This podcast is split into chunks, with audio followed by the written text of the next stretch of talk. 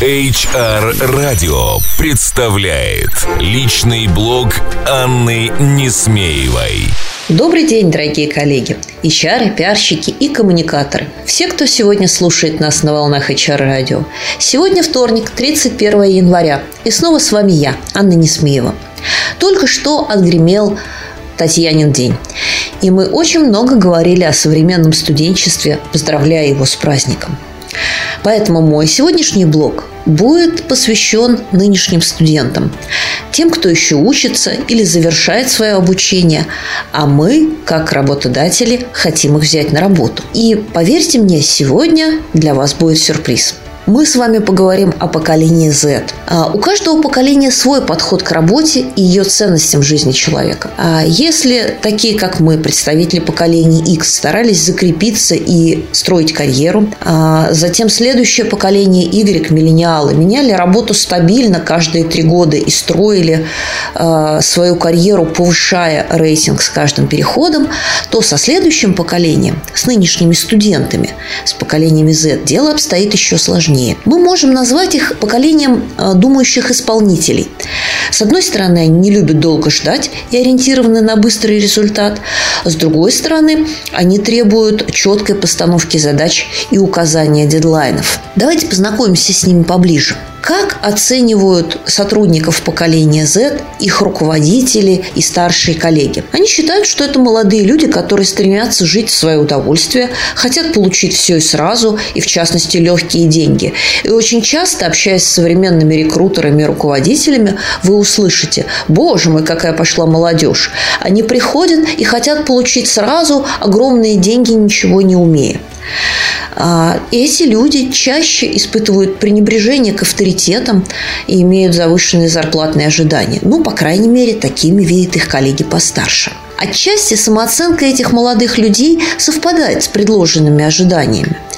У них не очень проявлены такие качества, как трудоголизм, внимание к социальным гарантиям или стремление к стабильности. Но вот самооценка э, вполне себе на уровне. Однако есть характеристики, по которым мнения э, самих молодых ребят и их старших коллег расходятся.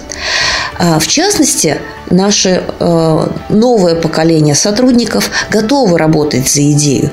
Только вот идея в их представлении совсем другая – они считают, что работать за идею – это значит вкалывать на стартапе, развивать новый и креативный проект, а вовсе не работать несколько месяцев без зарплаты с 9 до 6. И авторитет для них а, вовсе не их начальник, в котором они не видят ничего замечательного, а, например, а, Стив Джобс или творец успешного и быстрого российского стартапа.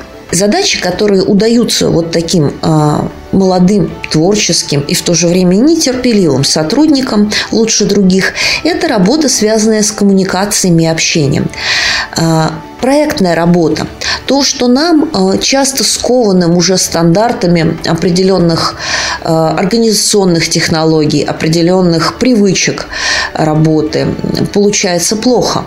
А вот у них индивидуальные задачи, нестандартные проекты идут замечательно. Давайте подумаем, а как, собственно говоря, мы можем их мотивировать и привлечь. А, как ни странно, сотрудникам поколения Z очень важно чувствовать себя вовлеченным а, в работе. Очень важно чувствовать себя вовлеченным в проекты компании. И, как я уже говорила, они готовы работать за идею, но они должны чувствовать себя э, внутри этой идеи. Они должны чувствовать, что эта идея их. Будет ли это новый проект внутри компании или какой-то значимый для них лично стартап или социальный проект. Итак, если вы хотите э, удержать современных студентов и привлечь их, исполняйте несколько простых правил – во-первых, они должны без труда обмениваться опытом с друг другом. А, для этого должны быть и технологии канала коммуникаций, и отсутствие внутренних барьеров. А, о технологиях мы много говорим а, в наших статьях и в наших обучающих курсах. Важно также помнить, что вы не должны выстраивать внутренние барьеры в организации, которые мешают молодым сотрудникам общаться с остальными коллегами. Оценивайте их производительность индивидуально. Это правило номер два. То есть э, сотрудники поколения Z очень ценят индивидуальный подход э, в оценке как их достижений, так и их недостатков. А, следующее правило также очень важно для нас, для коммуникаторов, и оно говорит о том, что они хотят и они просто нуждаются в том, чтобы получать обратную связь в режиме реального времени. И здесь мы опять возвращаемся к технологиям. А, социальные сети, а, корпоративные порталы, мессенджеры, группы а, в различных там мессенджерах типа WhatsApp, Viber и Telegram позволяют им моментально общаться. Перенимайте у них эту технологию, этот навык и давайте им обратную связь здесь и сейчас. Ну и, наконец, правило номер четыре, которое тоже стоит взять на вооружение, работая с сотрудниками поколения Z. И это возможность для свободного графика и возможность для удаленной работы.